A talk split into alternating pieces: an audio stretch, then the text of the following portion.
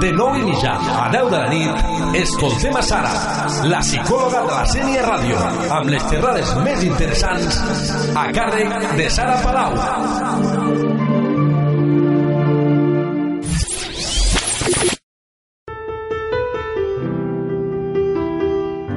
Hola, soy Sara Palau. Soy psicóloga y tengo un despacho en la Senia, Terapia Semidad, donde podéis venir a aprender a meditar o si preferís hacer meditación guiada, hay dos sesiones los miércoles, una a las 7 de la tarde y otra a las 8. También podéis solicitar una cita en privado para probar técnicas de regulación emocional como el tapping o el MDR. Hoy vamos a hablar de la ira. La ira, una de las emociones básicas más potentes y con peor reputación. Cuando pensamos en la ira, pensamos en una persona agresiva, con la cara desencajada y de la que nos apetece más alejarnos que permanecer a su lado. Pero las emociones básicas, las que compartimos con todos los seres humanos y mamíferos, están para ayudarnos a adaptarnos al medio donde vivimos y sobrevivir.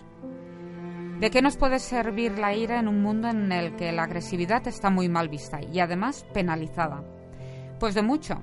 Tenemos que distinguir la emoción de ira de la conducta agresiva. Son dos cosas diferentes. Puedo sentir ira o rabia cuando suspendo un examen, cuando no consigo que me cojan en un trabajo, cuando me ponen impedimentos para ir de viaje o para abrir un negocio. Sobre todo siento ira o rabia cuando me impiden alcanzar una meta o un objetivo, sea cual sea, desde sentir rabia porque se me acaban de romper las últimas medias que me quedaban 10 minutos antes de salir de casa, como la rabia que puedo sentir cuando otra empresa me quita mi mejor cliente.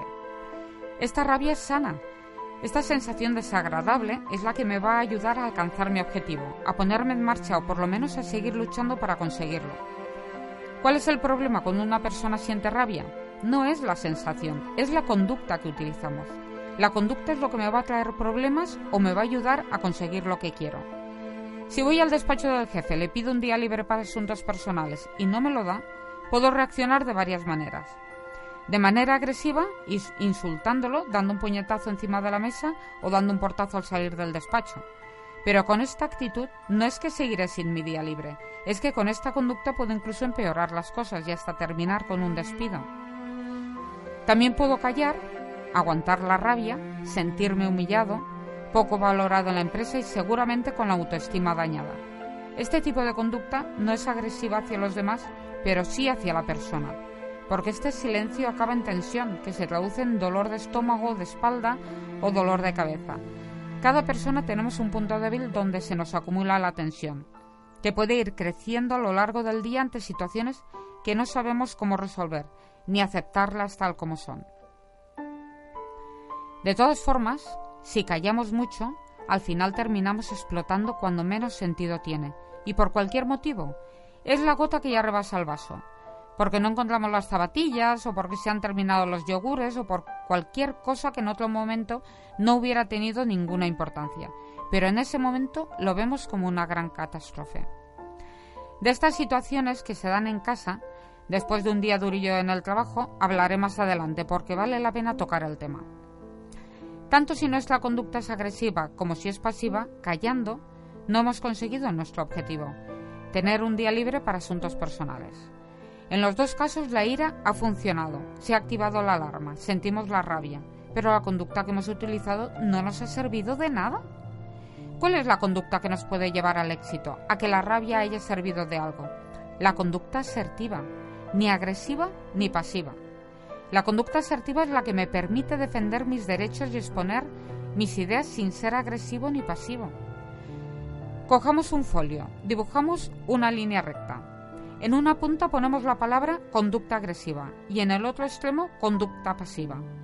Pues justo en el medio de la recta se encontraría la conducta asertiva, la que no es ni agresiva ni pasiva. ¿Cómo puedo conseguir esta conducta para que la ira me sirva de algo? Pues como todo en este mundo, practicando. Posiblemente al principio estaré un poco patoso, quizás me ponga nervioso si soy de los que callo y me aguanto, o quizás tenga que morderme la lengua si soy de los asertivos de los que suelo acabar dando un portazo, pero vale la pena practicar, porque los asertivos son los que se suelen llevar más veces al gato al agua. Han aprendido a negociar, tienen inteligencia emocional, conocen sus emociones, saben controlar su conducta y qué conductas les van a ayudar a conseguir lo que quieren. Son capaces de empatizar con la persona que tienen delante y aunque no siempre lo consiguen, tienen más posibilidades de conseguir sus objetivos. ¿Cómo puedo practicar la asertividad? Cuando tengamos que decirle algo a alguien, y es un asunto delicado, pensamos que la otra persona nos lo puede negar o se puede enfadar o disgustar. Lo que tenemos que pensar es cómo me gustaría que me lo dijesen a mí. Por supuesto, el diálogo cambia dependiendo con quién estoy hablando. No me comunico igual con mi hija que con mi marido, que con mi suegra, un amigo, un jefe, un compañero de trabajo, etc. También tengo que estar preparado para negociar. Si me niegan lo que pido, la rabia me tiene que ayudar a replantear la pregunta, a ceder en algo para no quedarme sin nada. ¿Qué sucede cuando he tenido un día duro? Cuando las cosas no han salido como esperaba y he tenido que tragar mucho por no discutir con alguien y llego a casa bastante cargado de ira, con mucha tensión y malestar. Y me encuentro con la cartera de mi hijo a mitad pasillo, que siempre está a mitad pasillo, pero ese día necesito explotar. Ese día necesito poner en orden lo que no he podido conseguir en todo el día.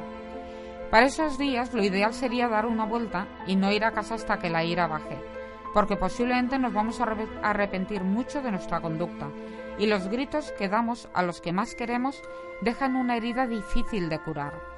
No basta con luego disculparse. Es como clavar un clavo en la madera, aunque luego quites el clavo, la herida sigue estando ahí. También podríamos tener una habitación insonorizada donde meternos y no salir hasta que nos pase, pero pasear por el monte siempre nos saldrá más barato. Aunque parezca que no se nos va a pasar hasta que peguemos cuatro gritos o hagamos un poco de ejercicio para cansarnos, no es así. La ira tiene un inicio, una meseta de mantenimiento y una bajada. Es como si agitáramos una botella de cava, sale el corcho disparado, luego va saliendo la espuma y poco a poco todo vuelve a la normalidad. Necesitamos mucha energía para mantenernos en ese estado. Ahora, si la persona se acostumbra a pedir las cosas con ira, cuando le salta el automático por cualquier cosa, cuando quiere que las cosas se hagan no para hoy o mañana, sino para ayer, personas que parece que estén enfadadas consigo mismo y con el mundo entero, Nada encuentran bien, solo saben comunicarse discutiendo. Es como si se hubieran atascado en la emoción de ira y no supieran salir de ahí. Son personas con la tensión alta, que tienen el corazón siempre trabajando a tope y bajo presión, fácilmente tengan el colesterol alto, porque para mantener ese estado de ira necesitan tener grasa en la sangre que les dé esa energía. Son personas con riesgo de padecer enfermedades cardiovasculares. Pensemos, ¿estas personas pueden cambiar? Sí, aunque no lo parezca. Las conductas se aprenden. Nacemos con un carácter un temperamento, pero no con conductas aprendidas. Aprendemos las conductas de verlas a los demás, o son conductas que en su momento nos dieron resultado y ya no busco otra manera de funcionar. Si cuando soy pequeño pido un juguete o una galleta y solo me lo dan cuando chillo o pego patadas, aprenderé que las cosas se consiguen así. O imaginamos que soy un niño, paso por delante de la tienda de chucherías, quiero entrar y me dicen que no, que es la hora de comer, o que solamente me las comprarán en fin de semana. Pero yo las quiero ahora, tengo hambre y me apetecen las chucherías. No me conformaré fácilmente e iré probando conductas para conseguirlo. Si alguna vez gritar me funcionó para conseguir lo que quería, lo probaré. Si no me funciona, quizás pruebe otra conducta más agresiva, como pegar patadas o darme cabezazos contra el suelo o gritar más fuerte. Si en ese momento la madre cede en entrar en la tienda para terminar con el espectáculo que está dando el niño, el niño ha ganado la partida. Esa conducta queda registrada para próximas situaciones. Incluso el niño aprende que sus padres tienen un límite de aguante, de manera que si la conducta no funciona en principio, si persiste o agrava la conducta, sus padres terminarán cediendo. También puede pasar que mientras estamos intentando educar a nuestro hijo, en que las cosas no se consiguen gritando o dando patadas, venga la abuela a salvarlos o alguna persona como la cajera del súper que le da un caramelo o un globo y le dice al niño, toma cariño, que tu madre no tiene corazón. Y todo el tiempo que te has mantenido fuerte ignorando la conducta del niño, se va al traste. ¿Por qué? ¿Qué ha aprendido el niño? Que si persiste con la conducta de llorar, chillar, dar patadas o cabezazos contra el suelo, al final consiga el premio. Bueno, volvamos a si una persona puede cambiar o no su conducta agresiva. Imaginemos una persona que cuando llega a casa después de un día complicado se descarga con el primero que se le pone delante o que ya tiene a su favorito para descargarse. Si esta persona antes de llegar a casa en coche le para a la policía para pedirle la documentación, ¿cómo será su conducta con el policía? ¿Le hablará correctamente o le chillará? Si subiendo las escaleras de casa se encuentra con un vecino, ¿le saludará correctamente o le chillará? Posiblemente tanto con el policía como con el vecino tendrá una conducta correcta, de respeto hacia el que tiene delante. Entonces, si ante la policía puede comportarse correctamente, lo puede hacer ante cualquier persona. Si no lo hace es porque no quiere. Y que sigamos permitiéndole que nos utilice como su saco de boxeo es problema nuestro. Seguir permitiéndoselo. Ya está claro que a todos nos gustaría estar siempre en felicidad, pero no aprenderíamos nada. Nuestro cerebro solamente aprende ante los retos, ante los problemas, las situaciones difíciles. A cada edad tenemos nuestros problemas, nuestros retos. Siempre hay situaciones para superar, tengamos la edad que tengamos. Para un niño es muy importante llamar la atención de sus padres, para un adolescente ser aceptado por su grupo de amigos.